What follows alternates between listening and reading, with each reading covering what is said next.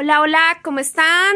Aldea Global. Bueno, en este video vamos a hablar sobre la retrogradación de Mercurio por Tauro. Sí, en el signo de Tauro hemos trabajado muchísimo la energía de Pisces, la energía de Aries, súper potente, todo este año trabajando mucho Aries, Aries, pero ahora volvemos nuevamente a la zona Tauro, la zona Tauro que se tragó la energía muchísimo el año pasado con los eclipses en el eje Tauro-Escorpión, allí pues se, nos fue toda la energía para esta zona.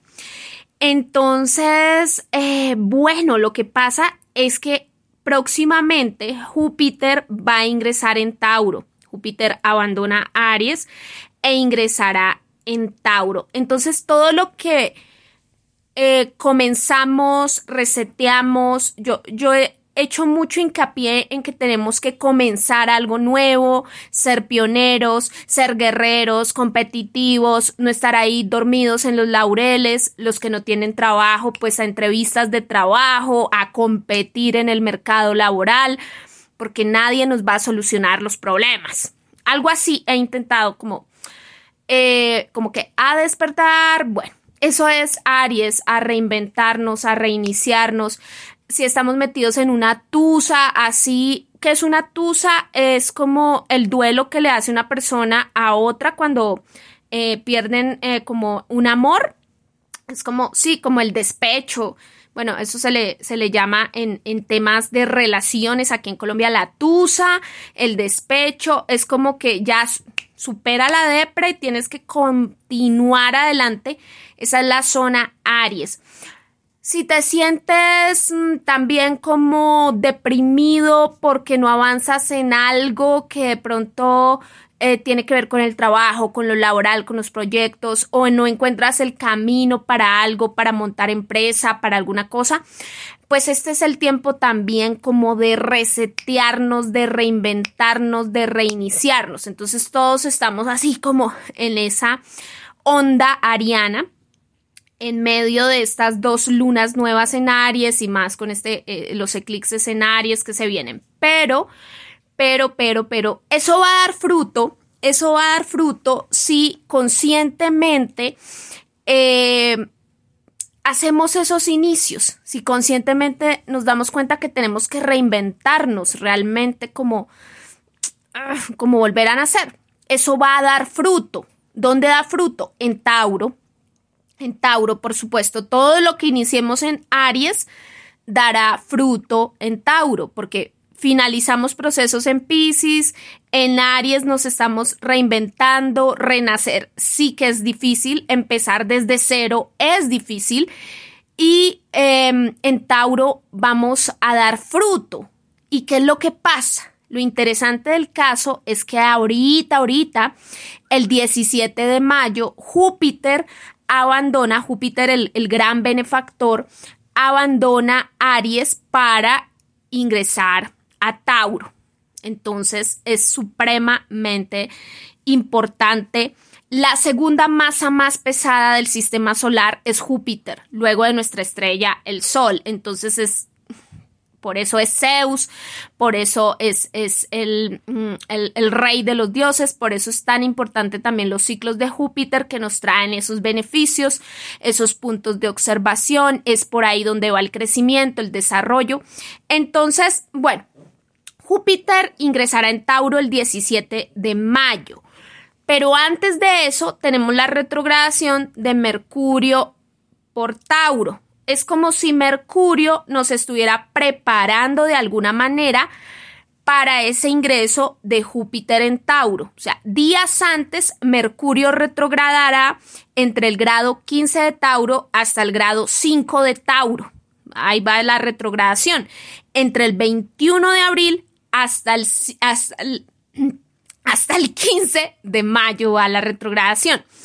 Entonces, eso es antes, esto es como la preparación. Hay una preparación de tipo mental para poder recibir todos esos cambios, bendiciones, expansiones, esos procesos que Júpiter nos va a traer en la zona Tauro de nuestra carta natal. Entonces hay una preparación. Además de todo, en el año 2024 Júpiter va a tener una importante conjunción con Urano en los últimos grados de Urano en el signo de Tauro. Es importantísima. Desde el año 2018 Urano ha esperado, ha estado esperando a Júpiter. Eh, todos esperan a Júpiter, todos esperan que pase eh, como eh, que pase el rey y me visite. Entonces todos esperan eso. Entonces, pues a Urano en Tauro le ha tocado súper difícil porque es una, una, zona no cómoda para, para Urano. y, y, con las cuadraturas que tuvo con Saturno en Acuario, fue ahí como todo un problema bien, bien, bien grave. Entonces ahora pues Urano está a la espera de que pase Júpiter, pero eso va a ser hasta abril del 2024.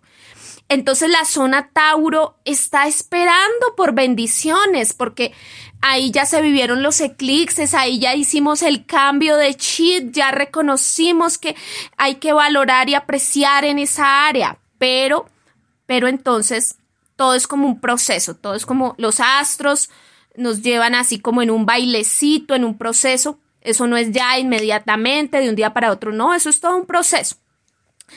Entonces, en estos días, entre el 21 de abril al 15 de mayo, eh, tenemos la retrogradación de Mercurio por Tauro. Mercurio rige los procesos del pensamiento. Entonces, por eso, como les digo, es una preparación mental para recibir las bendiciones del tránsito de Júpiter por Tauro, bendiciones que son muy distintas porque tienen ese componente uraniano, bendiciones que son diferentes, no es una bendición como, ay, me gané la lotería, ¿sí? Ya, no, son bendiciones producto de una zona que estuvo alterada desde el año 2018 y que allí hemos hecho un trabajo impresionante, nos ha tocado realmente reduro en la zona Tauro.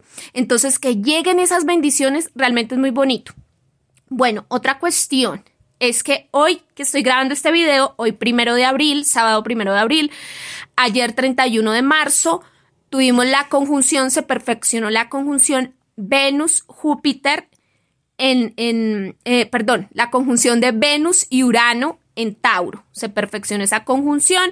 Aquí en Colombia estuvo como, bueno, ha estado, todavía seguimos en alerta naranja por el tema del volcán Nevado del Ruiz, porque eh, hace 38 años cuando yo nací en el año 85, los nodos lunares estaban en, los mismos ejes, nodo norte en Tauro, nodo sur en Escorpión, y se había presentado la conjunción Venus-Plutón en Escorpión ese 13 de noviembre de 1985. Se perfeccionó y ¡pa! Ahí explotó ese volcán que acabó con toda una ciudad, con Armero, fue una tragedia impresionante, bueno, mucho sufrimiento.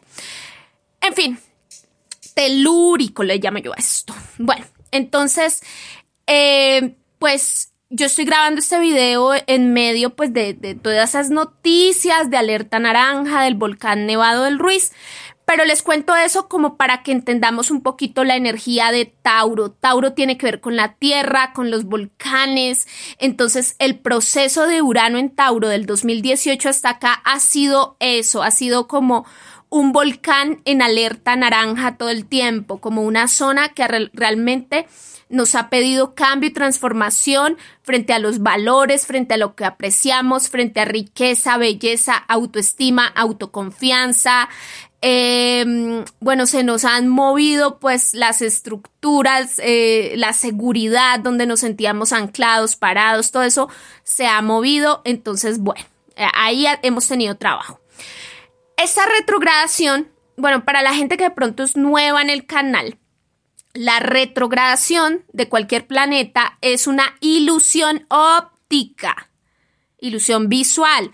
Visto desde la Tierra, pareciera que el planeta se retrocede en su movimiento, pero no es eso.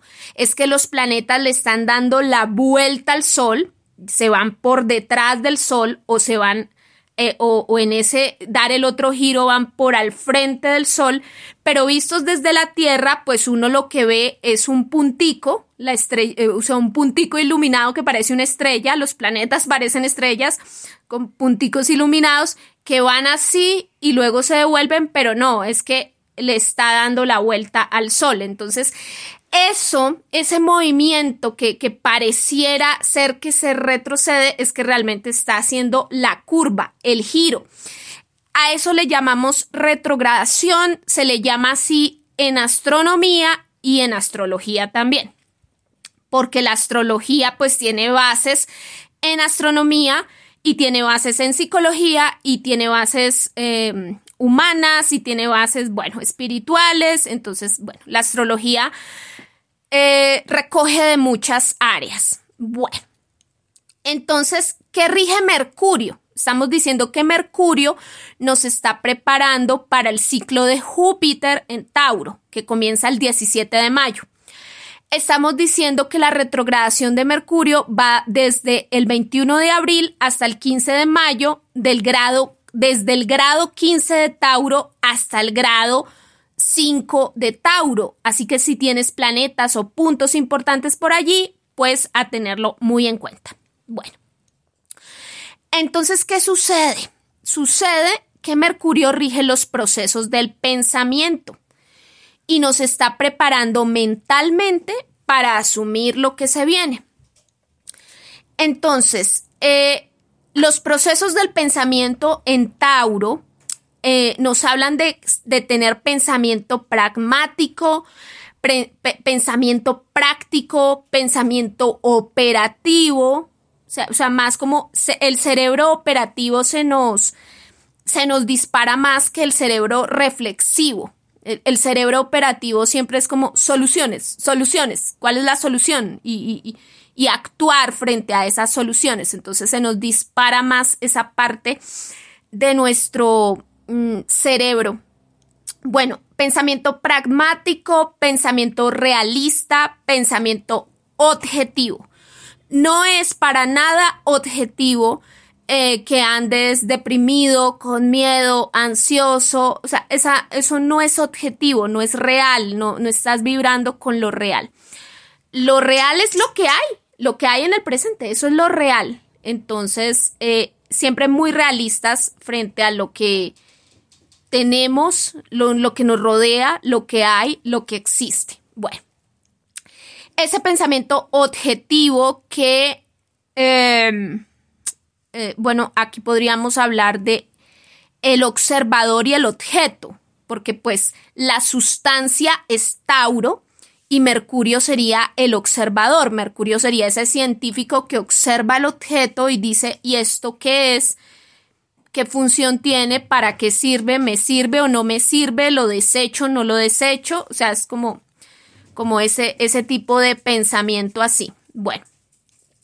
También Mercurio rige los procesos de la comunicación, la expresión del pensamiento. Entonces, por este tiempo, por estos días, nos tenemos que reprocesar cómo comunicamos, cómo estamos expresando y proyectando ese pensamiento pragmático, realista y objetivo a través de algo que también sea pragmático, realista y objetivo y que sirva para algo, que sirva realmente para algo. Yo todos estos videos que hago o todo esto le sirve a la gente para que revisen en su propia carta natal y tomen decisiones en su propia vida. Eso es lo único que intento aquí. Yo no, no tengo poderes de, divinos de transformarle la existencia a nadie. Pero el pequeño aporte que doy es eso, que la gente pueda revisar en su propia carta natal cuál es el proceso astral que se está viviendo y, bueno, cómo lo puede llegar a manejar. Entonces, eh, Mercurio en Tauro rige los procesos eh, de la comunicación, entonces, cómo estamos comunicando con, ese pragmatismo, realismo y objetividad.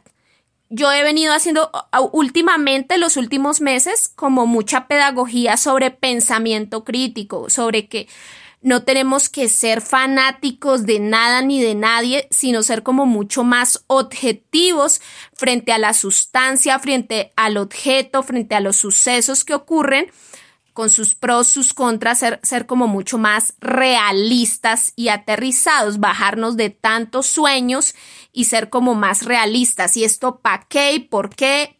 ¿Qué sirve y cuál es su beneficio?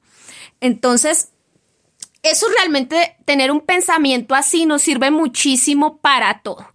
A la hora de montar empresa, a la hora de emprender un negocio, a la hora de tener una relación, a la hora de hacer cualquier tipo de plan o a la hora de hacer este mismo video. Nos sirve para todo. ¿Y esto para qué? ¿Por qué lo hago? ¿Cuál es el objetivo? ¿Cuál es el sentido? ¿Y cuál es la ganancia? Sí, el dinero. El dinero es tan importante porque es que sin dinero no podemos hacer absolutamente nada en este sistema, en esta estructura. Entonces, ¿cuál es nuestro pensamiento acerca del dinero? Que el dinero es sucio, cochino, no sé qué, eh, o, que el dinero, no, el dinero simplemente es un, una, es un, es un objeto de intercambio y ya pues la moneda virtual es un... Em, eh, es, es, una forma para, para intercambiar, para poder intercambiar un recurso por otro recurso. Siempre es, una forma de, de, intercambio. Entonces, eh, objetivamente es eso. No es ni bueno ni malo. Es que el, el que es bueno y malo es el ser humano. en sí, las monedas, si tú ves unos billetes, unas monedas o unas cifras en una cuenta, eso objetivamente, esos son números o, o, son pedazos de moneda o pedazos de billetes, pero eso, el dinero objetivamente es eso, ya, está ahí representado, sea en oro, en petróleo, en, en café, en lo que sea. Pero lo que hay detrás de eso, de cómo se produjo esa riqueza, esa ganancia, pues eso ya es otra cosa.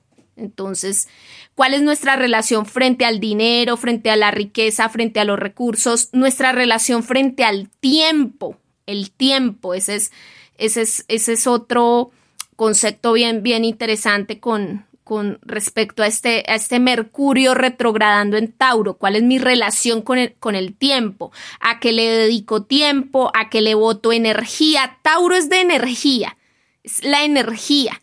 ¿A qué le estoy botando energía? Porque es que la energía es el primer recurso que tenemos con el que contamos.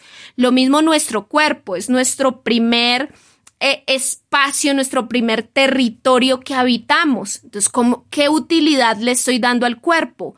¿Cómo aprecio al cuerpo? Si yo soy una persona que, que no le doy la importancia al, al cuerpecito, que se merece.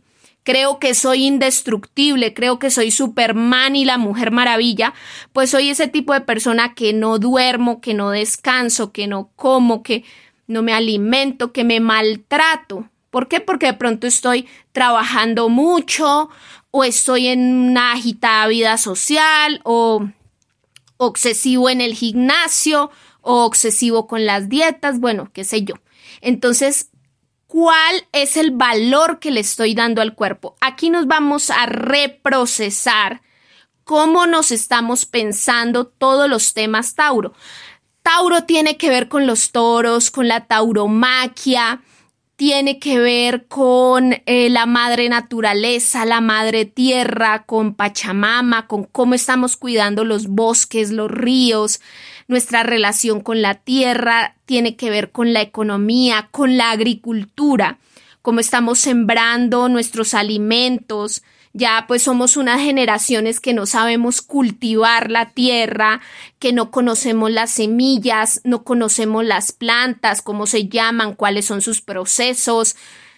Una desconexión absoluta con la tierra. Entonces, si llegara a ver, por ejemplo, un, un, proceso, pues bueno, ahí sí como dicen, Dios no quiera, ojalá y no suceda nunca, obviamente. Pero si en algún eh, determinado caso hipotético sucediera algo que, que dañe por completo la tecnología, eh, se vaya la luz eléctrica, la internet, todo, y tengamos que retornar a la tierra, a, a, cazar, a sembrar, pues no estamos preparados. Nuestra desconexión con la tierra últimamente ha sido absoluta. Nos hemos desconectado mucho de nuestras raíces.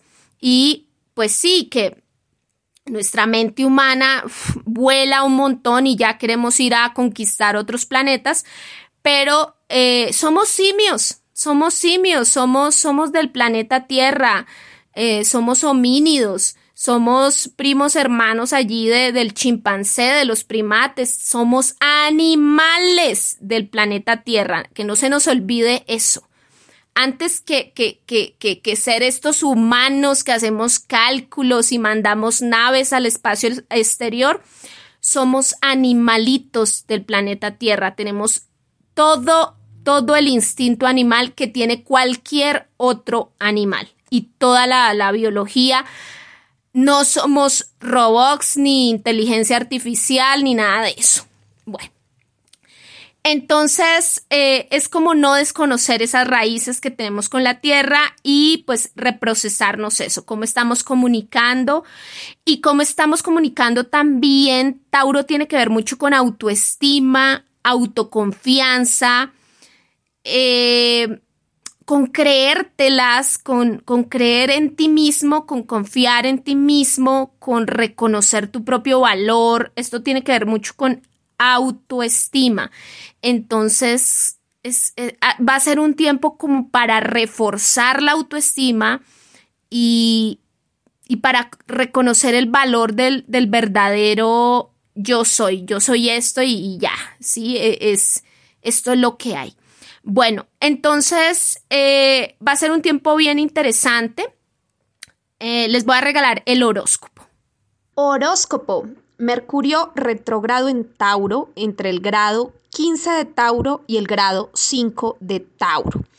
Si esta retrogradación te cae en tu casa 1, es muy, es muy probable que seas ascendente Tauro de los primeros grados o ascendente Aries de los últimos grados. Entonces, bueno, si esto sucede en tu casa 1, aquí que hay que reprocesarse, que hay que repensar. Piensa muy bien cómo estás proyectando tu personalidad, imagen y carácter, la identidad, cómo la estás proyectando, qué tanto te amas, qué tanto te quieres, qué tanto te valoras y asimismo cómo proyectas esa imagen, el yo soy esto o aquello. Entonces, y también cómo estás proyectando mm, eh, tu apariencia física, entonces, también la apariencia física, eh, el cómo nos cuidamos, el, el, cómo nos presentamos para algo, pues dice un poco de cómo nos queremos o cómo queremos que por lo menos el otro nos perciba.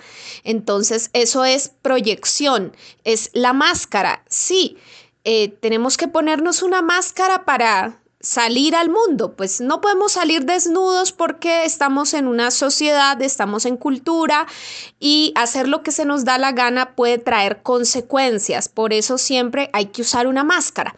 Entonces, bueno, arreglas tu máscara o, o, sales desaliñado, sales proyectando lo peor de ti, simplemente porque el mundo te tiene que aceptar como eres. Bueno, ¿Cómo te estás proyectando?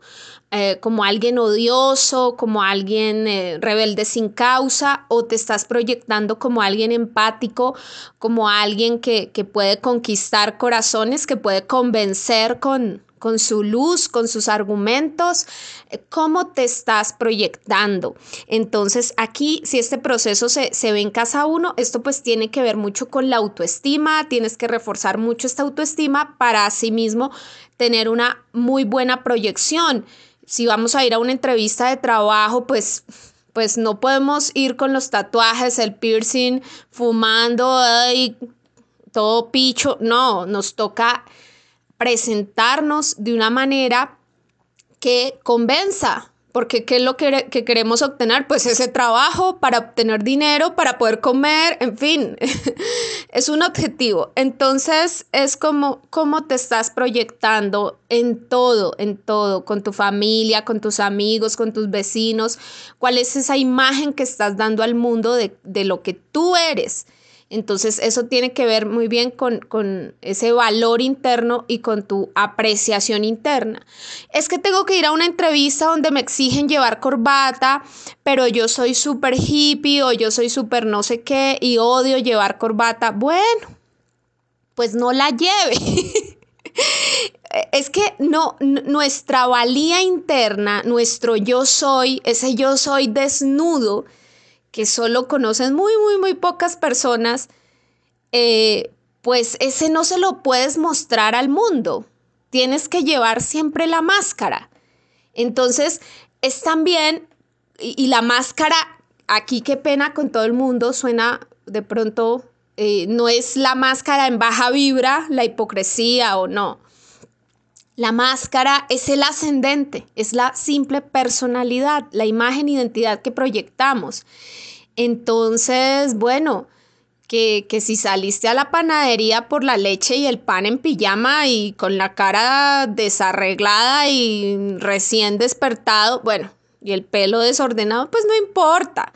Pero si vas a ir a una entrevista de trabajo a dar la mejor imagen que tú le puedas presentar a este jefe o vas a vender un producto o lo que sea y, pues sales como de la peor forma o de la peor manera posible o no intentas, eh, bueno, indicar el por qué o para qué del, salir o mostrarse así, bueno, sin ningún objetivo, bueno, entonces ya entenderás que eh, la proyección es algo, la máscara es algo que, tenemos que entender cómo, cuándo, dónde, cómo debemos portarla, como algo así lo que hay que entender del ascendente. Entonces aquí vas a reprocesarte eso, el cómo estoy proyectando mi, mi personalidad, el cómo estoy portando la máscara. La máscara ya está muy vieja, muy desgastada ¿Será que tengo que ir al salón de belleza, arreglarme el cabello, tomar un poco más de biotina, complejo B, vitaminas mm, D, lo que sea como para embellecer un poco la piel, el cabello? Tengo que, no sé, ver la ropa y ropa que ya está vieja, eh, bueno, comprarme una, una, ropa un poco más nueva, ¿Qué, ¿qué puedo hacer para mejorar esa proyección de la imagen? Porque de todas maneras, el mundo es una máscara y tenemos que movernos con esa máscara. En fin, ahora bien, eh, eh, simplemente es eso, carácter, carácter, la forma de ser, si la forma de ser también es huraña, es una forma de ser ahí toda loca, toda inadaptada, desadaptada, estamos en sociedad, entonces nos toca portar la máscara, nos toca portar la máscara. Si queremos eh, entrar en sociedad. No, es que quiero que los demás me entiendan porque es que me tienen que entender. Hay un dicho que dice por ahí, al lugar donde fueres, haz lo que, lo que, haz lo que vieres, haz lo que ves. Si yo como mujer me voy a ir a hacer turismo, de pronto porque quiero estudiar la arqueología, la historia, eh, ir a conocer algunas cuestiones, por allí al, Medio Oriente y me voy a un país muy, muy patriarcal, como Arabia Saudita, como Emiratos Árabes, como Qatar, como Afganistán, como, como Irak, como Irán. Si me voy a ir allí a darme un tour, a conocer, obviamente, a ir de pronto a algún museo, a ver algunas cosas, ese es mi interés de pronto pero me dicen que para poder entrar o moverme tengo que portar el burka, tengo que ponerme esto, aquello, o si no, paila la yuca, muero. Sí, me condenan, es un delito, lo que sea. Porque allá la máscara funciona así. Yo como, yo como un ser, una pequeña hormiga, un ser individual, ¿cómo voy a poder cambiar todo un sistema? No puedo. Mi aporte puede ser muy minúsculo, para poder cambiar ese sistema. Entonces, listo, e, ese es mi interés, voy allá, hago, hago ese recorrido histórico, arqueológico, lo que sea, y uso mi burka, uso el, el, toda esa máscara, todo ese disfraz que, que se ponen las mujeres, hago eso y, y ya, traigo mi, mi, mi, historia, mis conclusiones, digo qué horrible vestirse uno así, yo ya no vuelvo por allá, fue una experiencia fea o bonita o bueno, fue bonito porque me sentí como en privacidad, nadie me miraba, nadie morboseaba mi cuerpo, no sé, tendrá sus pros y sus contras. Entonces, obviamente tiene más contras que pro en ese calor, imagínense en ese calor y uno con esas cosas encima, horrible. Pero entonces eh, eh, es eso, es entender que la máscara no es la esencia del yo, del yo soy profundo, no, simplemente es la máscara.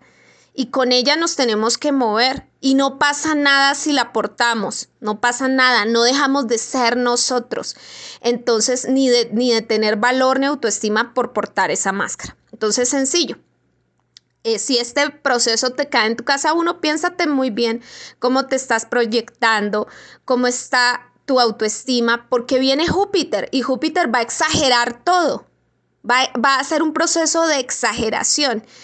Y pues no está bien que eh, nos proyectemos mal, porque en algún momento vamos a necesitar del otro, en algún momento vamos a necesitar del otro y qué bueno sería que el otro nos perciba como la gente chévere, la gente bacana, la gente de luz, la gente que nos quiere, la gente que nos aprecia, la gente que nos aporta.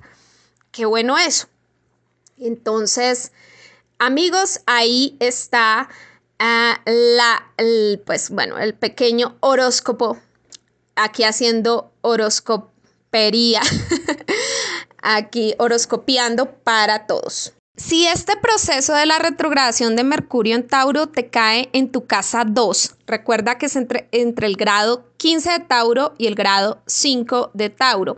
Es posible que seas ascendente Aries o de pronto también puedes llegar a ser ascendente Pisces y el proceso te cae en casa 2. Aquí obviamente tienes que pensar mucho en los recursos propios y la energía propia. Es una zona de mi energía propia y personal. La primera energía, el cuerpo. El cuerpo es tu primer territorio. El tiempo, cómo gestionas el tiempo. Eh, luego, pues la autoestima también. Casa 2 tiene que ver mucho con autoestima, cómo te estás valorando, cuál es el valor que te das. Y casa 2 también tiene que ver con dinero y cómo gestionas los recursos, cómo gestionas, eh, cómo estás produciendo dinero, dinero.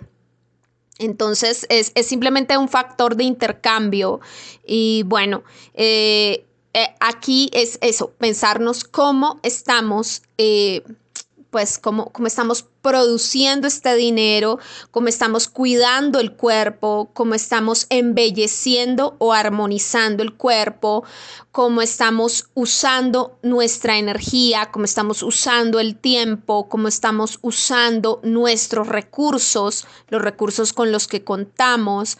Entonces, bueno, y cómo estamos apreciando y valorando tanto nuestro cuerpo, nuestro tiempo, nuestros recursos, nuestro dinero, en qué estamos gastando la energía, eh, cómo estamos invirtiendo, cómo estamos ahorrando. Estamos abriendo esa cuenta de ahorros, estamos ahorrando, estamos invirtiendo bien, eh, nuestros recursos, el dinero que estamos comprando, que no estamos comprando. Bueno, aquí habrá que pensarnos muy bien ese, ese, ese proceso, el cómo estamos gestionando esta casa 2 y también tiene que ver muchísimo con la autoestima, con la autoestima. Entonces es como, oye, ¿me estoy queriendo o no me estoy queriendo? Cuando somos personas eh, compulsivas, adictas a las compras. Llegamos a un centro comercial y compramos zapatos, carteras, ta, ta, ta, ta, ta, un montón de chucherías y de cosas que llegamos a la casa y eso tenemos, es un museo de vainas y por donde vamos, vamos comprando cosas y somos acumuladores, porque también casa 2 es una zona de acumulación. ¿Qué estoy acumulando? ¿Cómo están mis espacios en la casa? Cuando estoy acumulando un montón de pendejadas y de cosas en la casa y de recuerdos y de que compré esto, aquello, todo eso eh, tiene una carga. Entonces, también que estoy acumulando en mi vida. Muchos podemos estar acumulando grasa. Entonces, que estoy acumulando también con el cuerpo. Nos estamos engordando, que estoy comiendo, que estoy, que estoy acumulando. Otros están acumulando baja autoestima, vibrando en baja autoestima. De pronto inseguridad, miedo, odio, envidia, ira, rencor, eh, control, todas esas son ondas y vibraciones. No, despojarnos de todo eso que sobra. O sea, hay cosas que toca liquidar, reciclar o donar. Hay, cosas que toca sacar. Entonces, ¿qué es lo que estoy acumulando también? Todo eso hay que, que, pensarlo muy bien porque luego va a llegar Júpiter y Júpiter simplemente va a exagerar el proceso. Entonces, pueda que acumulaste tanto, tanta basura que revienta esa basura. Entonces eh, ahí hay que, hay que analizarse muy bien los procesos de la autoestima, autoconfianza, seguridad en ti mismo, bueno, muchas cuestiones. Eh, tus valores, cuáles son los valores, por qué estás perdiendo tus, tus valores personales. Eh, o quién te ha llevado a perder tus valores, tus valores humanos. Los valores humanos son más importantes que cualquier otra cosa, que cualquier otra cosa. El respeto, la honestidad, eh, ser buenos seres humanos es más importante que cualquier otra cosa. Entonces, podemos tener diferencias de todo tipo, muchas diferencias, yo, aquí con mis vecinos o con la gente o los seguidores o quien sea, puedo tener grandes diferencias y profundas diferencias conceptuales sobre ciertas cosas de la vida, sobre la política, la religión, la filosofía, la misma astrología. Podemos tener grandes diferencias. Incluso hay gente que cree que la Tierra es plana o que la Tierra es cúbica o que la Tierra es hueca o que, bueno, hay tantas creencias y podemos tener cuántas diferencias hay en el mundo, cuántos cerebros hay en el planeta Tierra. Entonces imagínense todas las diferencias que podemos llegar a tener. Pero si compartimos los mismos valores humanos, que son los valores intrínsecos que nos, nos convierten en seres humanos, y es como que eh, hay ciertas cosas que, el dinero no puede comprar, por ejemplo, es el respeto, la rectitud, la honestidad, eh, bueno, hay, hay, tantas cosas de, los valores humanos tan bonitos que, que, en fin, eso, eso es lo que realmente ahí se tendría que reprocesar la persona. ¿Cuáles son mis valores? ¿Estoy perdiendo mis valores por esto o aquello? Entonces, eh, bueno, hay, que reprocesarse muchísimo esa área de vida porque como les digo, luego viene Júpiter y lo va a exagerar, lo va a hacer visible, lo va a evidenciar. Bueno, si este proceso de la retrogradación de Mercurio en Tauro entre el grado 15 y 5 de Tauro te cae en tu casa 3 de la expresión del pensamiento, de los procesos del pensamiento, de cómo estás pensando y de la comunicación, bueno, es posible que tú seas ascendente Pisces o ascendente Acuario también de los últimos grados y también este, este proceso te puede caer en casa 3. Entonces, ¿qué estás pensando? ¿Qué estás pensando? ¿Cuál, eh, qué valor le estás dando al pensamiento? El pensamiento es como la nutrición. Hagan de cuenta, si yo todos los días estoy comiendo paquetes de, de, esos paquetes que, venden en las tiendas, papitas, chitos, eh, tostacos, todos esos, esos, esos paquetes que pues son muy ricos, pero no traen ningún valor nutricional. Solo me estoy alimentando de eso, gaseosa.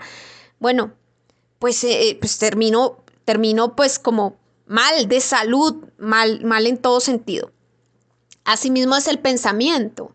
Entonces, ¿cómo estoy nutriendo mi pensamiento? ¿Cómo estoy pensando y qué valor le estoy dando a esos pensamientos? Entonces, si me llega un pensamiento eh, negativo y lo nutro, lo nutro, lo nutro, bueno, se me vuelve una bola enorme de, de un super pensamiento negativo. Entonces, ¿a qué le estoy dando fuerza? El, el, el cerebro pues es ese sitio donde hacemos la gimnasia mental, donde entrenamos la mente. Y si yo entreno la mente para, ¿para qué estoy entrenando mi mente? ¿Y qué, ¿Y qué valor le doy a ese entrenamiento?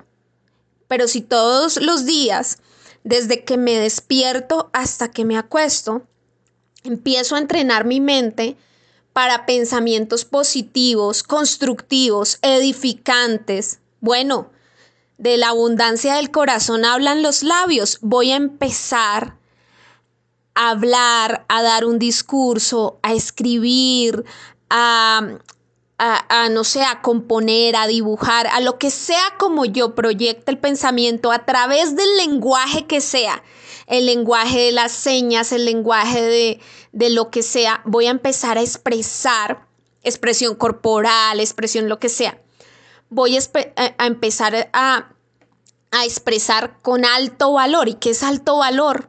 Algo que hace que crezca la humanidad, que crezca el mundo, que, que, que todo se revitalice, que, que hayan soluciones.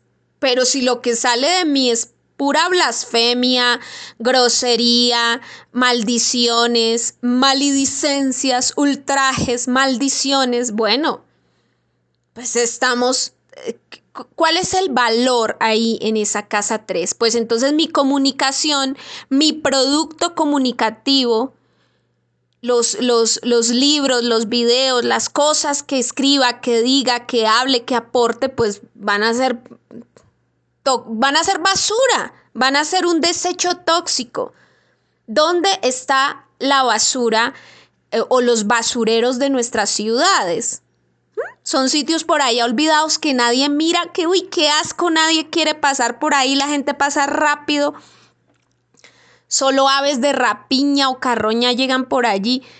Realmente es eso, es cuál es el valor de lo, de, lo que le das a, tus pensamientos, cómo los estás nutriendo, alimentando, cuál es la esencia pura de, de tu pensamiento y asimismo que estás expresando y proyectando a, través de cualquier tipo de lenguaje, el lenguaje de la música, de, lo que sea. Si es música de odio, si es música, ¿qué, qué, qué tipo de música estás expresando? Si ustedes se dan cuenta, las músicas más lindas y más bonitas son las que expresan alta vibración y son las que más venden.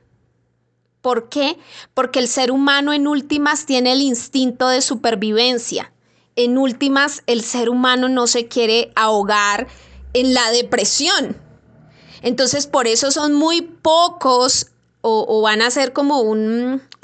Eh, es muy poco vendible o rentable para la industria musical ese tipo de letras deprimentes, ese tipo de letras oscuras, esos géneros así todos oscuros, porque nadie quiere eso, la gente quiere esa alegría, vibrar en la alegría, porque ya de por sí nuestras vidas son difíciles, eh, tremendas, oscuras, eh, agotadoras, entonces lo que queremos es una música alegre, una música muy bonita. Entonces, por eso es la que más se vende.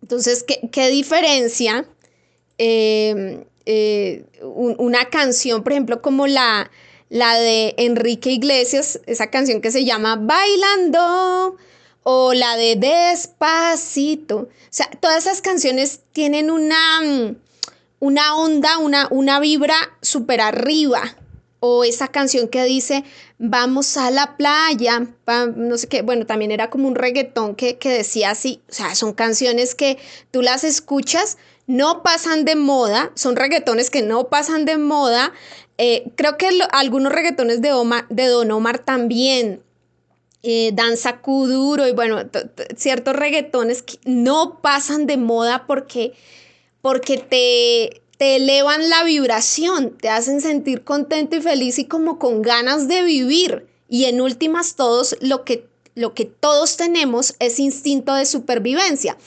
Entonces, obviamente, la industria musical o la industria de los libros, ¿por qué vende, o las editoriales, por qué vende tanto ese tema motivacional? Y venden, venden mucho más que temas científicos. Bueno, lo científico no es ni negativo ni positivo, simplemente es objetivo, analiza la sustancia y ya. Pero ¿por qué vende tanto el tema motivacional? Porque la gente, la gente quiere entrenar su mente para cosas positivas, no para una carga energética negativa que, que los lleves al suicidio. Nadie quiere leer eso, nadie quiere esas películas aburridas de drama, así que, uy, no sé, 12 años de esclavitud que uno termina, no, termina viendo esas películas y uno, uy, no, qué tristeza. No, uno no quiere ver eso. Entonces eso, por eso esos temas de pronto muy poco venden, están ahí, hay que estudiarlos, hay que observarlos, pero muy poco venden es por eso, porque no mueven la alta vibración y somos, somos como niños adictos al dulce, a la serotonina y a la alegría. Lo que nos inspire negativo, chao, chao, chao pescado. Entonces, ¿cuál es el valor de tu comunicación? Es la última pregunta que yo le hago aquí a estas personas que pueden ser ascendente acuario o ascendente piscis que tienen esta retrogradación en la casa 3 de la expresión del pensamiento y de la comunicación. ¿Cuál es el valor de tu comunicación? ¿Es pura basura, toxicidad, bajas vibras o estás comunicando alto valor? estás motivando, estás o, estás entregando algo muy objetivo, sin, sentimientos ni, ni, bajos ni altos, pero muy objetivo. Realmente, ¿qué, ¿qué estás transmitiendo? ¿Qué es lo que quieres transmitir a través de tu comunicación? Lo que hay en tu pensamiento, bueno, analízalo ahí, reflexiónalo. Seguimos con esta eh, eh, audio horoscopero. Bueno, si esta retrogradación de Mercurio por Tauro entre el grado 15 de Tauro y el grado 5 de Tauro te cae en tu casa 4, es posible que tú seas ascendente Acuario de los primeros grados o ascendente Capricornio. Entonces, para tener muy en cuenta, ahí en esta retrogradación es como, como ¿Cómo te has pensado las raíces? No solamente las raíces físicas en las cuales tienes los dos pies puestos sobre esta tierra, sino también la, la, estructura emocional. La estructura emocional es, toda es la base de tu estructura psicológica.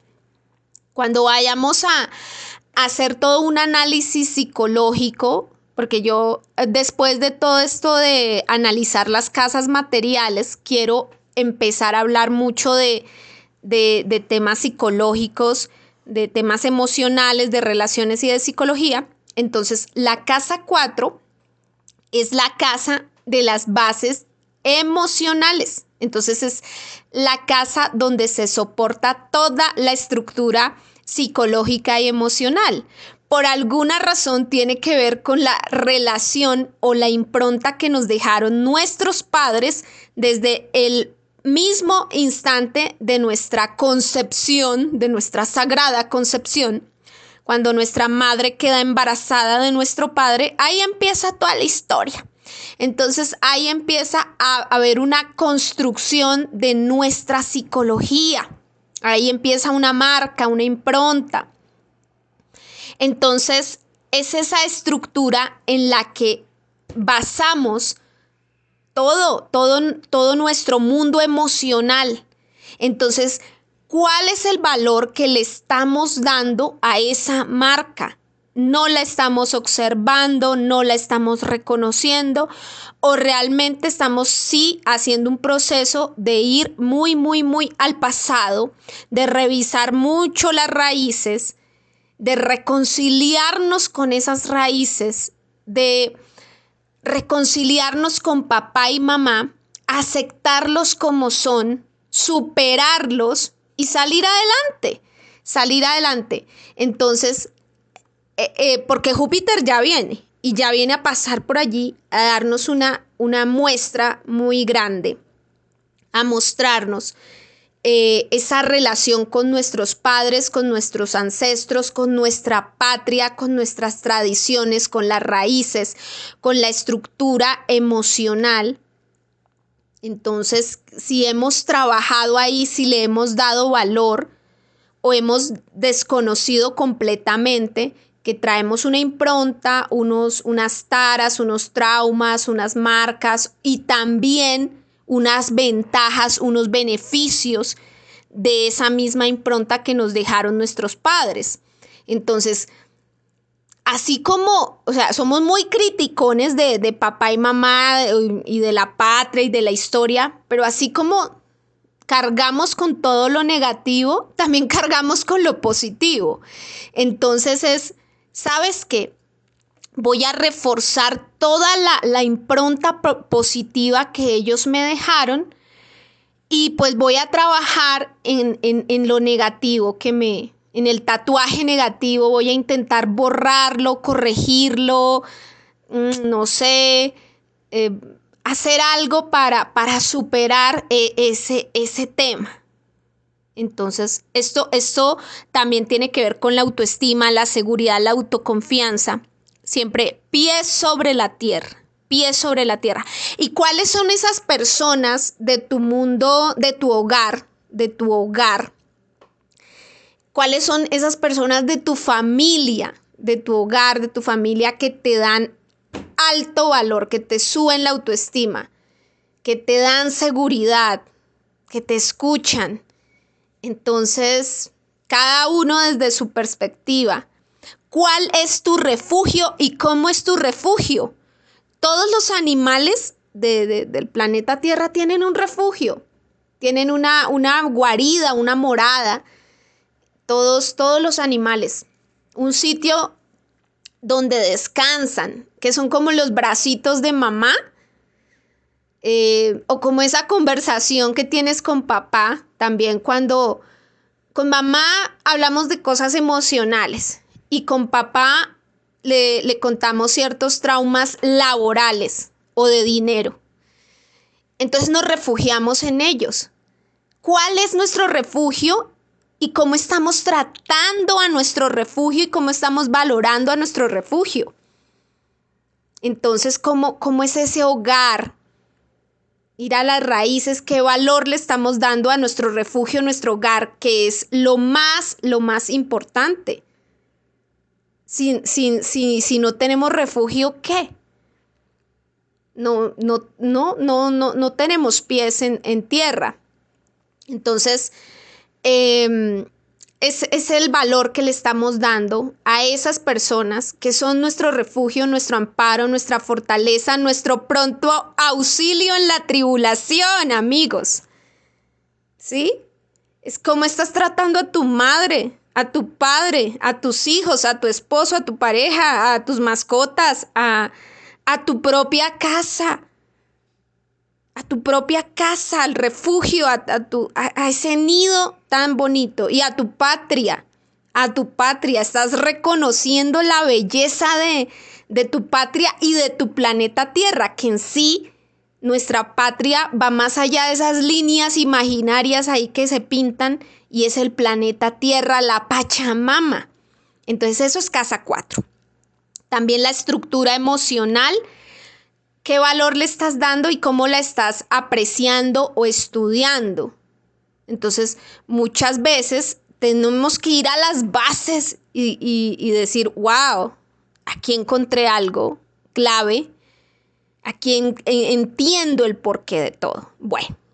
Listo. Continuamos con la horoscopería. Bueno, para las personas que esta retrogradación de Mercurio en Tauro, entre el grado 15 de Tauro al grado 5 de Tauro, les cae en la casa 5. Pueden ser personas ascendente Capricornio o ascendente Sagitario de los últimos grados. Entonces, bueno, eh, si les cae este proceso en casa 5 en general, hay que revisar muy bien ese valor que le están dando o el cómo se están comunicando, o, el valor de la interacción que han generado con todos los temas de Casa 5. Por ejemplo, los hijos. ¿Cuál es el valor que le estoy dando al amor o a la entrega de, hacia estos hijos y hacia el proceso de crear, de educar, de, edificar, de sacar adelante estos hijos como si fueran unas, unas semillitas? Entonces, cuánto tiempo les he dedicado. El amor no se mide por plata, cuánta plata les he girado a mis hijos. Es que los mandé por allá a estudiar a Berlín, a Moscú, a Boston, los mandé a estudiar lejitos de mí, no los quiero ver por aquí que me estén jodiendo. Los quiero ver lejos y allá les giro dinero. No me importa qué hagan con sus vidas, si se drogan, si se prostituyen, si no, no me interesa. Si, si tienen ganas de suicidarse, de vivir, si están trabajando, si son productivos, si son seres humanos buenos, malos. No, yo les giro plata y ni me llamen, ni me molesten. ¿Qué es eso, por Dios? Entonces, eh, aquí es preguntarnos de verdad, ¿yo para qué tengo hijos o para qué los tuve? si no los estoy amando, cuidando, protegiendo, cultivando, eh, si no los estoy apreciando y valorando. También podemos caer en el extremo del hipercontrol. Entonces ya no es la dejación de que estos hijos por allá no me importan, sino estoy completamente encima de ellos, controlando hasta cómo respiran y aplastando por completo el ego, la personalidad y el carácter de estos seres hasta volverlos unos monigotes que no saben hacer nada en, este mundo más allá que respirar. ¿Eso es amor? Aquí hay que preguntarnos mucho. Eh, eh, a mí me, o sea, yo hablo así como tan apasionadamente, porque el proceso de la educación y de la formación de cerebritos a mí me gusta mucho. A mí me gusta mucho la educación, la pedagogía. Entonces, siempre la casa 5 es como cómo estamos educando a, nuestros seres que, que amamos. Nuestras mascotas, si las tenemos en casa 5, la mascota mm, ya es un hijo, los perritos, los gaticos que tenemos en el hogar hacen parte de la familia y son como hijos y muchas veces en muchas partes se ve ese descuido tan grande. Gente que no lo saca con su, por ejemplo, al perrito sin la correíta. Y el perrito no tiene el cerebro humano, no distingue entre señales de tránsito, en si pasó o no pasó el carro y lo atropellan. Entonces, ¿qué es eso de de, de, o sea, no, no es lo mismo tener un perrito en el campo donde tú vas por unas praderas, por unas montañas con tu perrito, a tenerlo en la ciudad, por Dios, en la ciudad tienes que tenerlo con tu correa, porque el perrito lo puede atropellar un carro, el perrito se puede agarrar con el perro de otra persona, el perrito puede morder un niño, el, ¿sí? Es, un, es como, como estoy criando de verdad. Yo me aterro que todavía haya gente que no lleva al, perrito con su, con su cadena, con su cosita, no, no, no, no lo está criando bien. En sí no lo ama. Y también me aterra gente ver eh, mujeres y hombres en centros comerciales o en la calle que a sus, a sus chiquitas criaturas, a sus pequeñitas criaturas de 3, 4 añitos, no los llevan de la mano, no los llevan de la mano porque están ahí embobados hablando por el celular o mirando vitrinas o lo que sea y el bebecito por ahí así se les pierde incluso porque no los llevan de la mano. Hay personas que sí que veo que son como un poco muy muy recursivas y pensantes que hasta incluso tienen unas cadenitas con las que amarran el bebé a, su cuerpo y o a los niños más chiquitos, los que están ya gateando, los que están eh, caminando de 2, 3, 4 años, 5 años y los tienen como con una cuerdita que se amarra.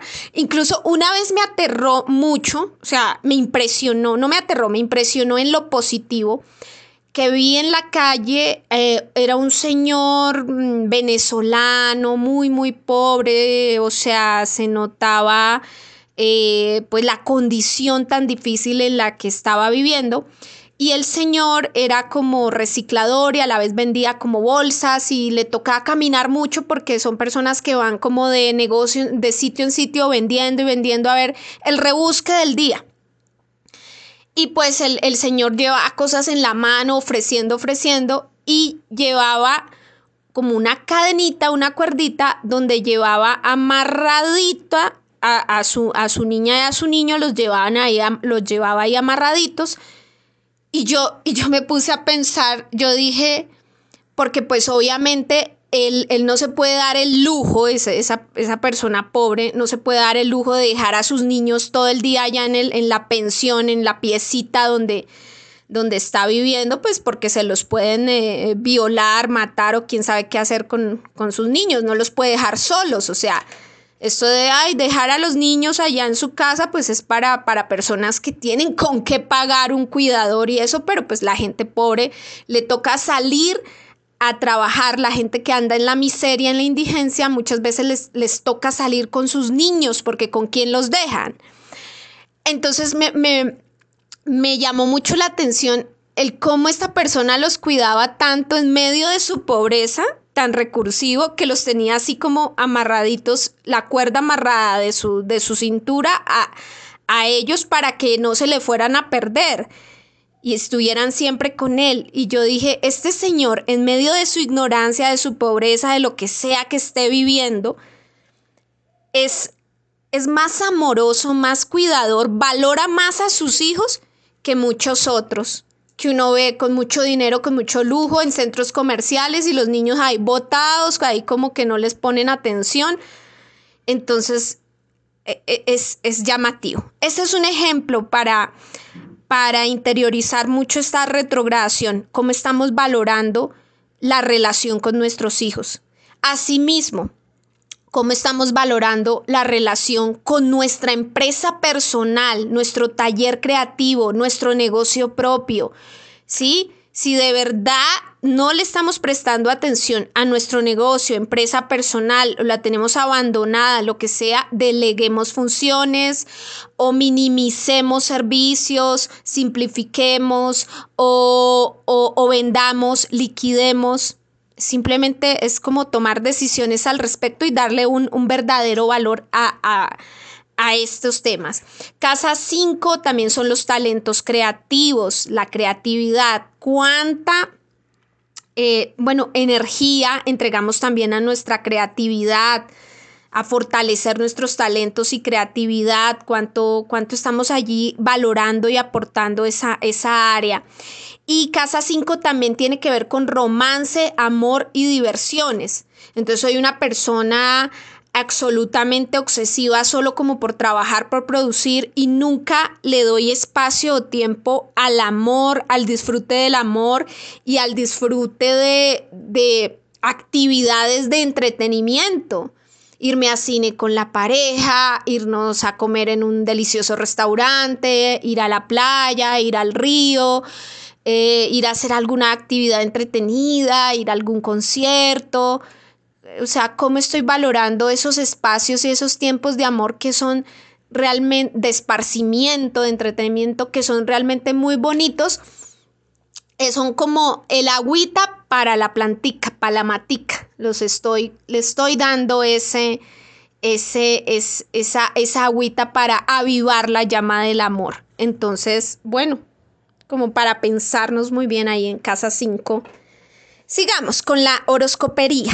Bueno, si la retrogradación de Mercurio en Tauro entre el grado 15 y 5 de Tauro te cae en tu casa 6, entonces aquí es como, bueno, reprocesarnos, repensar el cuánto estamos valorando, cómo estamos valorando nuestra salud y los hábitos diarios, cómo estamos valorando esta área de vida.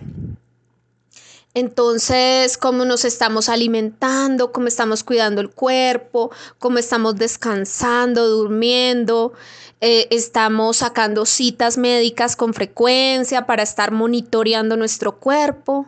le, prestamos atención a las señales que da nuestro cuerpo, al estrés, a, bueno, que se, bueno, esa es la enfermedad de ahora más común, el estrés, la ansiedad, el insomnio.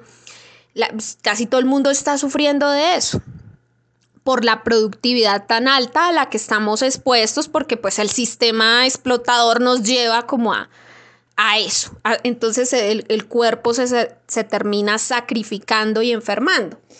Entonces es, eso, darle el valor a la salud, lo que, lo que realmente eh, merece. Las personas que tienen esta configuración pueden llegar a ser ascendente Sagitario o ascendente Escorpión de los últimos grados. Pueden llegar a tener esta casa 6 en Tauro. Allí entre el grado 15 y 5 puede estar la retrogradación. También se puede presentar eh, este proceso también nos hace pensar en cómo estamos valorando y apreciando todos los temas de productividad, trabajo y servicio. Cómo estamos apreciando esta, esta zona, esta área de vida.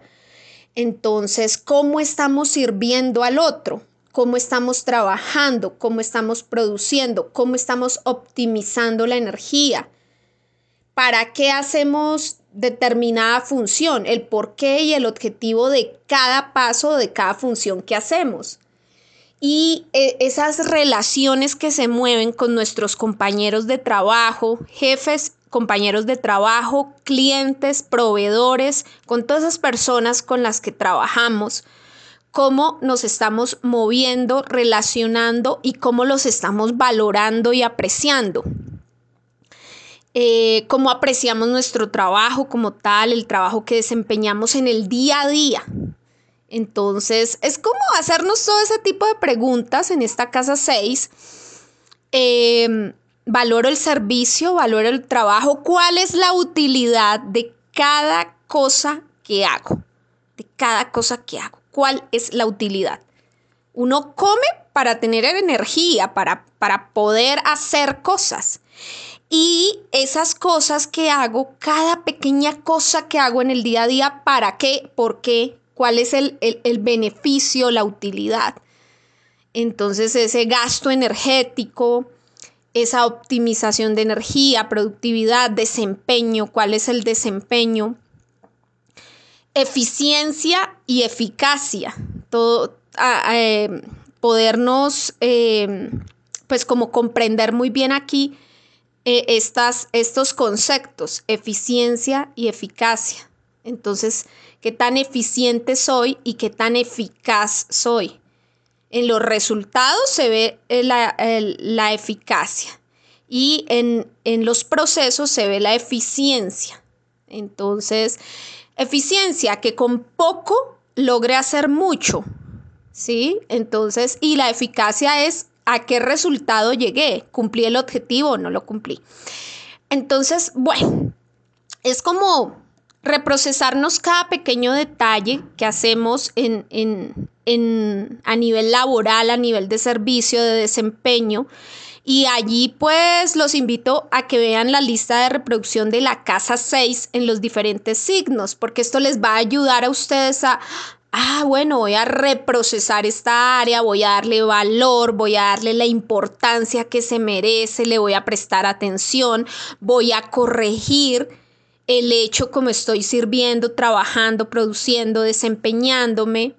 Entonces, bueno, es, bien interesante. Y la salud que va de la mano, porque trabajamos es con el cuerpo y con la mente, que, bueno, el en el cerebro es donde se, producen las ideas y eh, donde se produce la mente que es abstracta.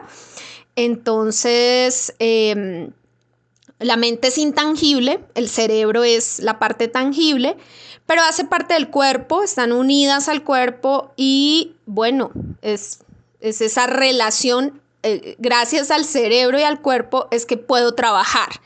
Entonces es la relación entre salud y trabajo. Entonces, el, eh, y el sentimiento de utilidad. Nos podemos llegar a sentir, soy un completo inútil en esta vida. Soy un parásito, un zángano, un vampiro energético, no hago nada, no sirvo para nada, no hago nada bien, todo lo que hago es basura, tóxico, destrucción. O yo lo que estoy haciendo tiene una utilidad y un servicio porque le sirve a otro ser humano, porque en esta cadena de, de que nos sirven y de que servimos, le estoy sirviendo a otro ser humano para algo, le estoy aportando en su crecimiento, en su desarrollo, le estoy dando valor, mi trabajo le genera valor a otro. Lo que estoy haciendo es chuparme la energía de los demás como un parásito, como un vampiro, como un inútil, no estoy haciendo nada. Entonces es preguntarnos eso. Bueno, súper sencillo analizarlo. Entonces, seguimos con nuestra eh, horoscopería y seguimos con casa 7. Para las personas que pueden llegar a ser ascendente escorpión y también ascendente libra de los últimos grados, pues este tránsito de la retrogradación de Mercurio entre el grado 15 de Tauro al grado 5 de Tauro puede llegar a caerles en su casa 7 en general para todas las personas que caen en casa 7 y que pues obviamente han tenido el nodo sur en escorpión en su casa 1, han tenido que pues lidiar con todo este proceso del nodo norte en Tauro en casa 7, Urano en Tauro en casa 7. Bueno, es, es una, una casa muy importante porque es una casa angular, casa 1, 4, 7 10 eh, son casas angulares, es el descendente, la casa 7, y son casas muy importantes en, en todo este tránsito. Entonces, pues aquí sería como reprocesar cómo se están comunicando, cómo se están relacionando con el mundo, con los demás seres humanos y qué importancia, valor, eh, dónde están ubicando esas relaciones. Entonces, ¿qué lugar le están dando a su pareja, a su matrimonio en su vida? ¿Qué lugar le están dando a su familia, a sus padres? ¿Qué lugar le están dando a sus amigos, compañeros de trabajo? ¿Qué lugar le están dando pues como a cada una de las personas en, esos niveles como de importancia, de valor? Es que no, no es lo mismo eh, eh, la importancia que tiene de pronto tu madre, tu esposa, tus hijos, a la importancia que por allá le, le puedes dar a, gente desconocida. Entonces, es como, ¿qué importancia tienen eh, estas personas y como esos niveles de, valores que, que, estoy teniendo con respecto a las, a las relaciones? Em, esto pues hablamos de relaciones serias, bien comprometidas, como decir un matrimonio, pero también podemos hablar de contratos.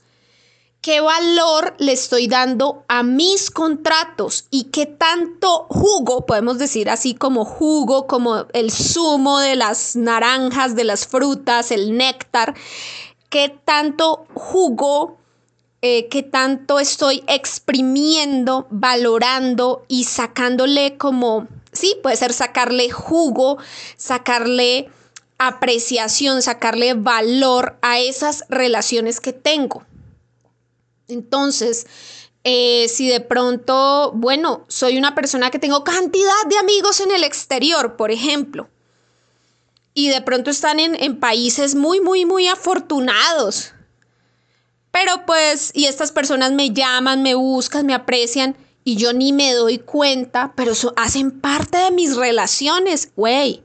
¿Será que por allí, a través de estas amistades, yo podría encontrar un contrato laboral? o una relación amorosa o, un algo, tejer algo, construir algo. A veces como que no vemos, como que somos ciegos y no nos damos cuenta de, oh, esto es muy valioso, esto es muy esta relación que tengo realmente es valiosa. O tengo un excelente contrato que me permite adquirir ciertos créditos bancarios y a través de eso eh, crear empresa, reinvertir, pero no le estoy dando la importancia a mi contrato o, que mi contrato tiene cierto peso en la sociedad o cierta, em, importancia o que me va a permitir, no sé, invertir en estudios o en otra cosa. Bueno, qué sé yo. Es como que, oye, aprecie su, o sea, hay que apreciar las, las, las relaciones que tenemos, con las que contamos. Tengo a mi madre viva, un ejemplo. Esa es una relación. Y no la aprecio, no la volteo ni a mirar, eh, no la escucho, no paso tiempo con ella, no la mimo, no le llevo un regalito, no, nada. No la estoy apreciando, no, no la estoy valorando. Y cuando mi madre muere, wow, qué vacío tan grande. Ya no hay quien me prepare la comida tan rica, que me tenga la casa linda, que me todas esas cosas que hacen las mamitas, obviamente las mamitas de antaño, porque pues ya las madres de ahora ya es otra generación ya, pero o sea, valorar cada relación, apreciarlas y, darles eh, eh, de vuelta, darles de vuelta eso que se merecen. Entonces, bueno, casa 7 también son como enemigos directos o frontales. Es como, también tiene que ver con eso. Entonces aquí también preguntarnos como, ¿quién es realmente un enemigo? O sea, alguien que pasó y te sacó la lengua o, bueno, un enemigo es un enemigo realmente, o sea, ¿sí? Es, es el, el verdadero tigre en el camino, es que vayas en el, en el sistema de transporte y te sale un ladrón con un cuchillo, un revólver, un arma y, quiere atacarte, agredir. Eso es un enemigo frontal. Pero porque cualquier persona habló algo de ti, te sacó la lengua, ¿eso es un enemigo? ¿Cuál es el valor que le estamos dando realmente al, al némesis? ¿O nos estamos inventando némesis? Yo le puedo caer mal a medio planeta, pero eso no es un enemigo. Un enemigo es un enemigo real. E, eso es lo que nos quiere decir la, la zona Tauro. O sea, el, enemigo real es de verdad alguien que tenga el poder de ser tu enemigo, no cualquier cosa, no cualquier cosa puede ser tu enemigo.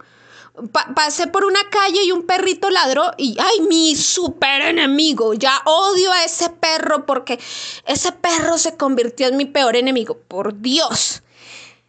Todas estas cosas eh, las podemos llegar a pensar con esta retrogradación o a reprocesar con esta retrogradación en, casa 7. En casa 7. El valor que le estamos dando a, a, esas personas, a esas relaciones, a esas situaciones que están allí en nuestra casa 7. ¿Qué valor le estamos dando? ¿Cómo lo estamos apreciando? Qué lugar, en qué lugar los estamos poniendo. Es eso, es eso realmente.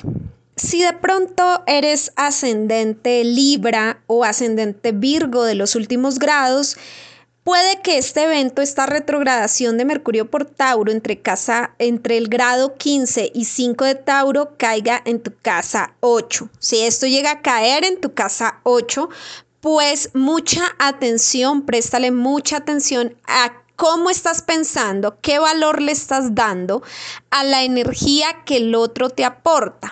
Aquí ya no vamos a hablar tanto al otro por el otro, del hecho de ser el otro, tu relación, sino lo que el otro te está aportando.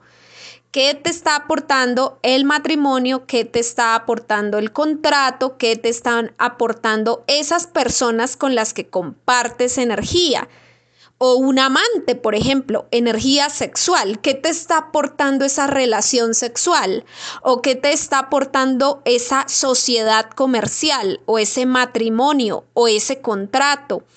o esos bienes materiales que has conseguido con esas personas, esos bienes que están aportando, esos recursos que están generando, cuáles son esos frutos de esas relaciones y qué están aportando estos frutos como tal.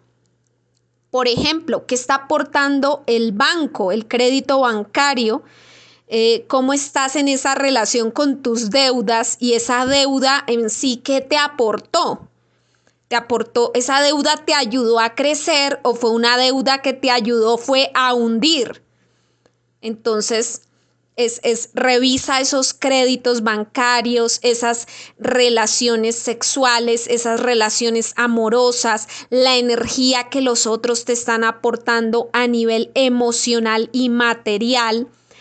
La herencia, se murió un familiar, un, un ancestro, te dejó una herencia, entonces qué te está aportando esa herencia, es mejor tenerla, conservarla, liquidarla, venderla, eh, o, es mejor ni recibirla, ni recibir problemas, o sea, ¿qué aportó eso? Entonces, eso es simplemente como para que lo pienses muy bien, reproceses ahí en esa área de vida, porque muchas veces es mejor como liquidar, cortar, otras veces es mejor conservar, otras veces es mejor superimpulsar algo, entonces simplemente es como para que lo, lo revises muy bien. Entonces, eh, también cómo, cómo te afecta en tu autoestima, la autoestima del otro, el recurso del otro, el valor del otro, cómo te está afectando en tu propia autoestima. Recuerda, es, es el eje muy casa 8, casa 2 que se va a ver ahí eh, afectado y que tienes que pensarlo muy bien. Pueda que estos tránsitos sean un proceso de planeación. Lo que está haciendo Mercurio en tu casa 8 es un proceso de planeación porque cuando pase Júpiter por tu casa 8, lo que vas a hacer es cambio y transformación profunda y mucho más con esa conjunción Júpiter-Urano en Tauro. En casa 8 para el 2024 puede haber cambio y transformación profunda puede haber un cambio de país, una mudanza, puede haber un divorcio, una muerte de un familiar, o puede que te cases y profundices en algo o adquieras un crédito de largo plazo. Bueno, ahí lo, lo, lo tienes que observar, lo tienes que mirar muy, muy, muy bien. Tiene que ver con la muerte, sí, casa 8 proceso de transformación, cambio profunda, transmutación, sí, también tiene que ver casa, con casa 8. Puede que en este tránsito tú empieces a, pagar tu seguro mortuorio. Tú, digas, oye, yo no he valorado como que los temas de la muerte, en el momento en que muera, pues yo le puedo dejar como unas deudas a mis familiares, sabes que mejor empiezo a, pagar el, el seguro de, de, muerte, el seguro mortuorio para que tengas un, pues como todo un, un despedir normal o, por lo menos sin problema para estos familiares. Entonces también tiene que ver con temas de muerte, incluso de pensarse uno, ay, pensar uno en su propia muerte. En organizarla, sí, ¿por qué no? O sea, no tiene nada de malo pensar en, en organizar uno o en planear uno su propio funeral. No tiene absolutamente nada de malo. Yo creo que la muerte hay que verla como otro proceso de la vida así como planeamos una cirugía médica o planeamos la concepción, el nacimiento, cuando ya pues eh, de pronto las mujeres embarazadas tienen que ir al médico en los últimos controles y toda esta parte, hay un proceso de planeación del nacimiento del bebé. Así también la muerte debe planearse y los que planean esto, pues, pues son todo este tipo de seguros o incluso hay servicios estatales. Entonces es pensar en eso también, casa 8, eh, los servicios funerarios y todo este tipo de cosas, o el cómo queremos morir, o que quiero que mis cenizas sean regadas en el mar o en el río, bueno, o quiero, bueno, lo que sea. Bueno, también es como, puede ser planear ese tipo de cosas. Suena un poco extraño, pero también cabe dentro de la interpretación. Bueno, seguimos con la horoscopería. Puede que este proceso te caiga en casa 9, tú puedes llegar a ser ascendente Virgo o ascendente Leo de los últimos grados y este proceso de la retrogradación de Mercurio por Tauro entre el grado 15 y el grado 5 te puede caer en casa 9. Entonces, aquí es como valorar muchísimo, muchísimo, muchísimo, o sea, reprocesarse esa casa 9 y valorar el hecho de que tú ya tienes cierta experiencia, sabiduría o conocimiento en algo y que de pronto tú ya puedes enseñar ese algo. De pronto te estás preparando para ser profesor o maestro de algo porque pueda que el proceso de Júpiter por esta casa 9 lo que va a hacer es expandir ese proceso de que tú vas a ser un, un, maestro, un profesor en algo. Pero entonces cuando, cuando pasa Mercurio, Mercurio es la preparación. Entonces es como voy a preparar mis clases, voy a preparar mi, mi exposición, voy a preparar mi, mi, mi, mi mi auditorio, toda, todo lo que voy a decir en, en este lugar donde voy a exponer. Entonces es como prepararte para ese momento, para hacer ese, ese sabio que comparte toda su sabiduría, su experiencia, su conocimiento. También puede significar un proceso de que vas a planear un viaje, porque cuando pase Júpiter por tu casa 9 te va a llevar al exterior, a, hacer una, a vivir una gran aventura, un viaje a un lugar lejano, pueda que sea en tu misma patria, pero vas a ir a conocer otro lugar. Entonces en este momento lo que puedes hacer es prepararte para aprender ese idioma, aprender esa cultura, aprender esa jerga, esas palabras, esos chistes, esos refranes, esas formas de ser, a entender cómo piensa la gente allá, cómo se mueve, cómo hablan, cómo son. Y todo eso te va a ayudar a, pues, a abrir mucho más tu mente y a tener un mejor enfoque, una mejor relación en ese lugar donde vas a estar viviendo esa aventura pueda que tú lo que vas a hacer es un proceso de expansión comercial y vas a hacer mucho comercio internacional con, cuando pase Júpiter por tu casa 9, vas a hacer un mucho comercio internacional y lo que está lo que va ahorita a preparar Mercurio por tu casa 9 son todos los documentos, son todas las cosas jurídicas, la letra pequeña, todos los procesos como cómo me vuelvo un, un, importador o un exportador de esta mercancía, cómo hago comercio internacional, cómo llevo todo en regla, cómo me cuido de, de ir a cometer errores fiscales o, o de impuestos. Bueno, entonces te prepara muchísimo.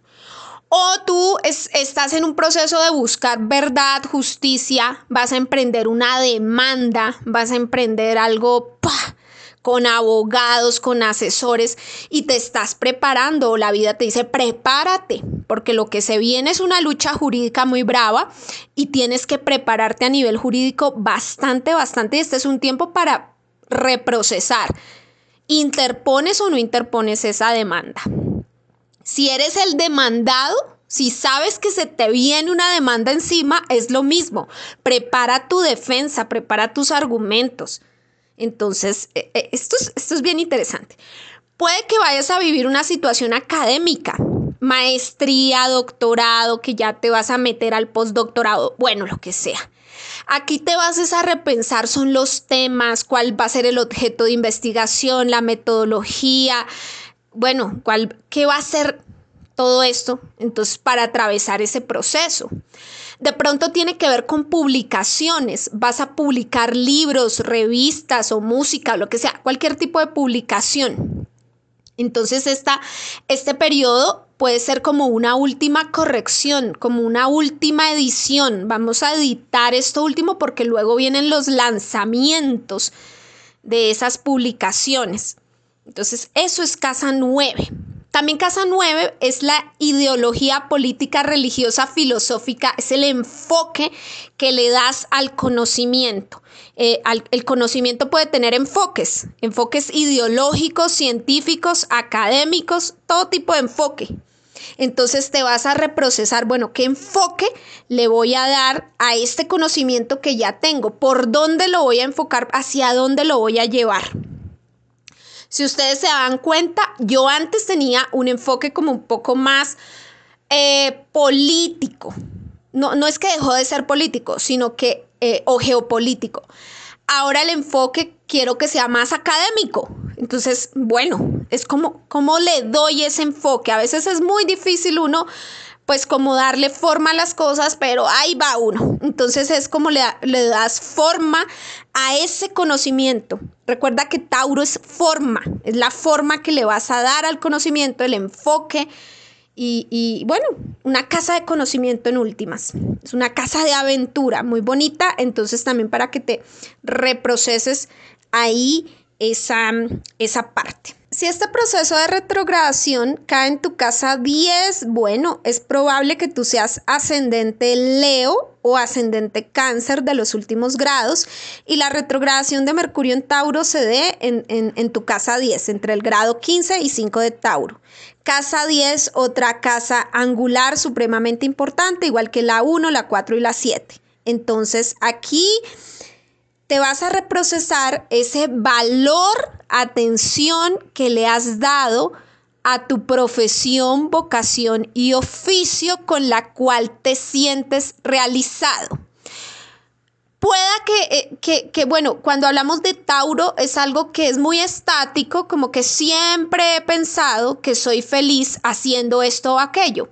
Pero como hemos tenido el proceso de Urano en Tauro desde el 2018, pueda que ya no te sientas tan identificado o que haya cambiado el enfoque o que haya cambiado esa idea de cuál es la profesión y oficio con la cual tú te sientes realizado. Y ya ahora valores y aprecies otras profesiones y oficios o dentro de tu profesión, vocación y oficio como otro enfoque, otra orientación, otro estilo, otro sentido. También la casa 10 tiene que ver con el concepto de éxito y con esas metas y objetivos que tenemos para llegar a ese tal éxito, objetivo, en fin, es, muy del exitismo, obviamente. Pero entonces, ¿qué es éxito para ti? Para mí es éxito estar uno botado en una playa comiéndose un, eh, tomándose un coco loco, bronceándose, comiéndose un rico pescado, escuchando una rica música, estando ahí uno con sus mascoticas, con sus seres queridos, tomándose una cerveza. Para mí eso es éxito, pero para otro éxito puede ser eh, estar en, un, en la cima de, no sé, de una montaña coronando el Everest. Para otro puede ser vender muchos libros y, ser aplaudido y admirado por muchas personas. Para otro el éxito es eh, la política. Para, bueno, quien ve el éxito y en, diferentes momentos de su vida ve el éxito desde diferentes ángulos o formas. Entonces esto se, se ha venido transformando para ascendente Leo o ascendente cáncer de los últimos grados. Entonces es el valor que le doy yo al éxito, a la profesión, vocación, oficio y también a las autoridades o superiores, como estoy valorando y apreciando esa relación que tengo de pronto con papá y mamá, muy la autoridad de papá y mamá, tú puedes llegar a ser un niño, un joven ascendente Leo o ascendente cáncer de los últimos grados con medio cielo en Leo. Y lo que te está diciendo pues aquí es como con medio cielo en Tauro, perdón, que te está diciendo la retrogradación, cómo te comunicas con tus, con tus superiores, cómo te estás comunicando con papá y mamá. Eso es para la carta de un niño.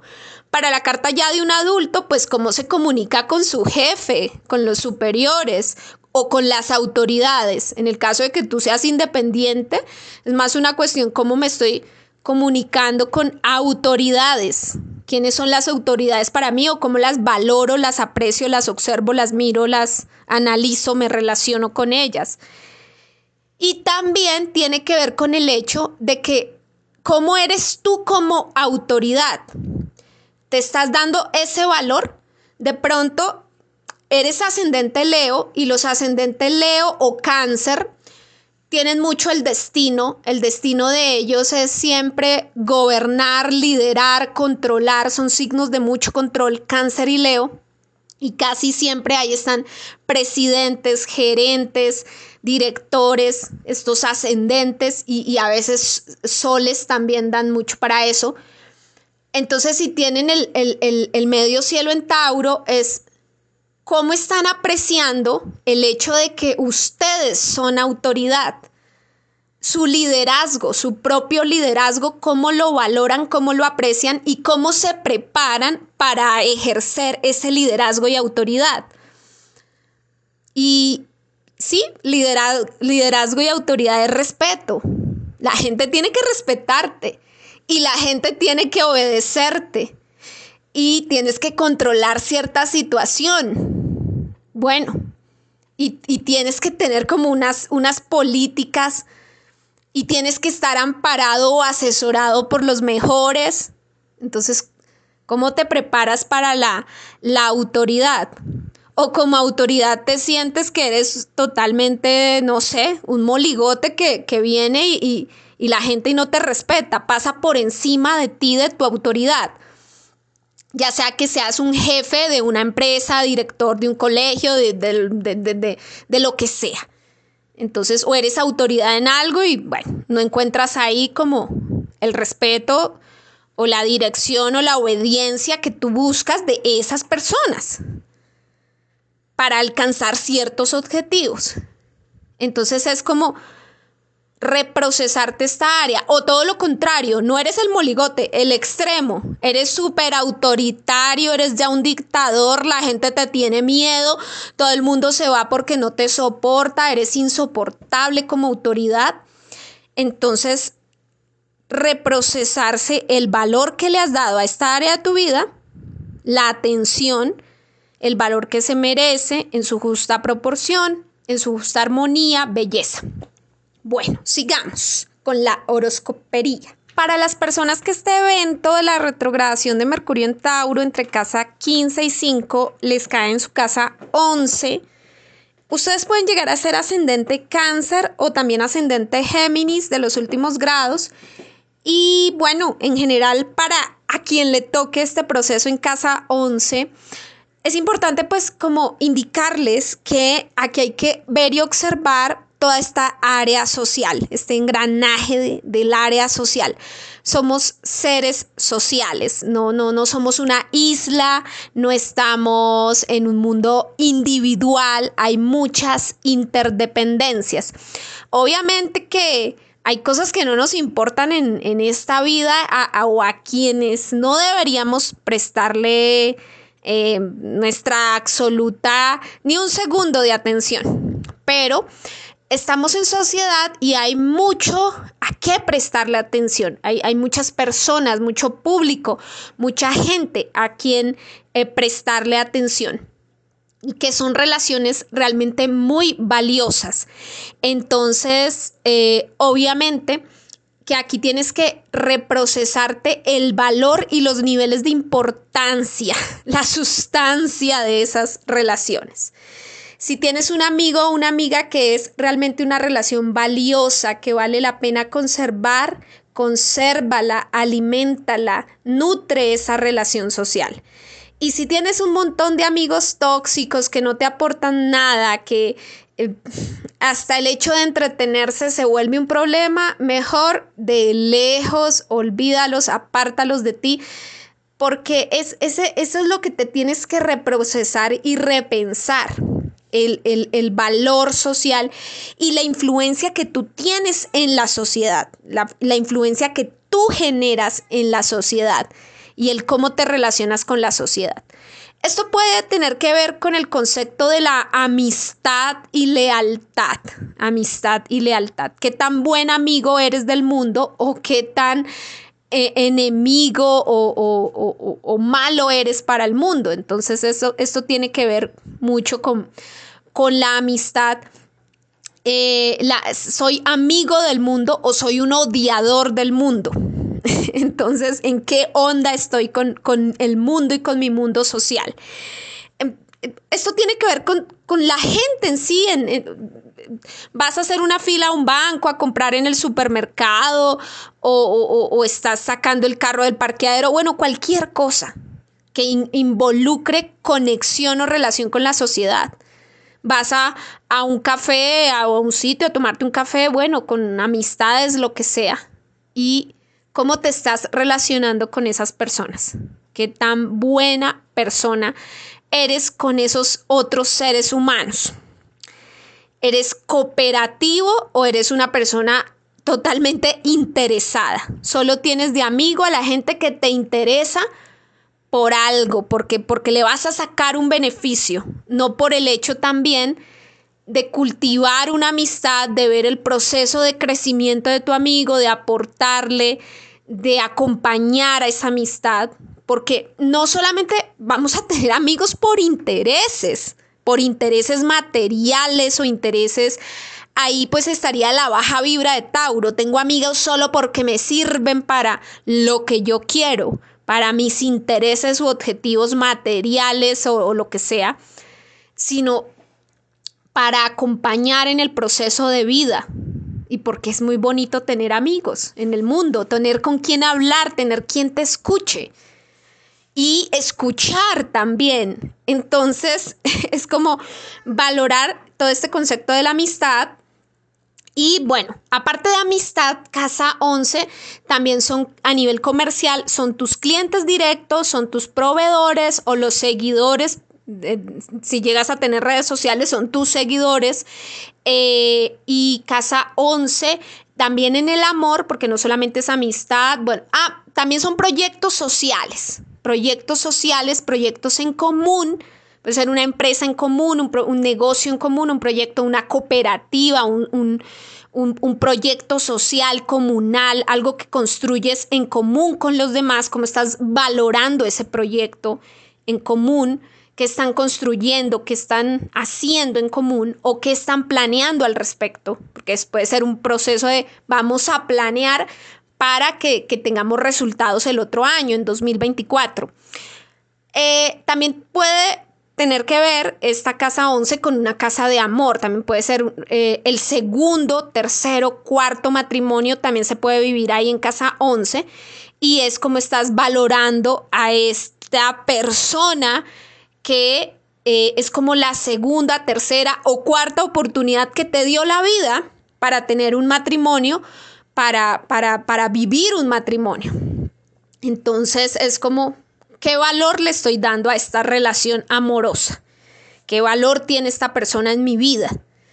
Eh, bueno, entonces es, bueno, es como procesar y pensar toda esta, esta, esta situación. Si esta retrogradación de Mercurio en Tauro entre el grado 15 y 5 de Tauro cae en tu casa 12, pueda que seas ascendente Géminis o también ascendente Tauro de los últimos grados.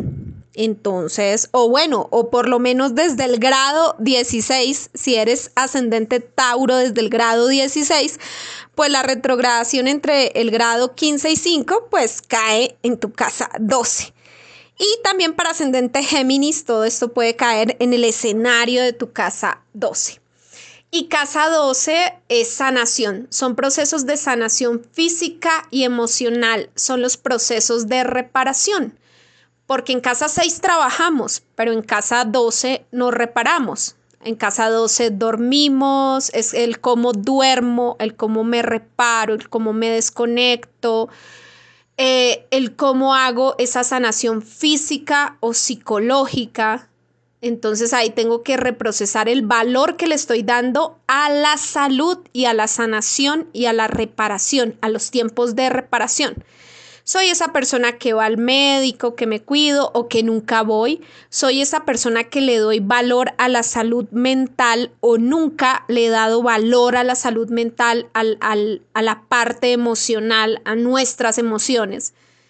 Y, nunca voy con un terapeuta, con un guía, con alguien que, que me ayude a atravesar esa sanación. Bueno, entonces aquí es como tiempo de darle el valor y reprocesarnos el cómo nos estamos sanando, ya sea de enfermedades físicas o psicológicas. También tiene que ver con sistema de creencias. Entonces, el valor que le doy a mis creencias. Todo, bueno, más allá del conocimiento plano y objetivo, también hay creencias.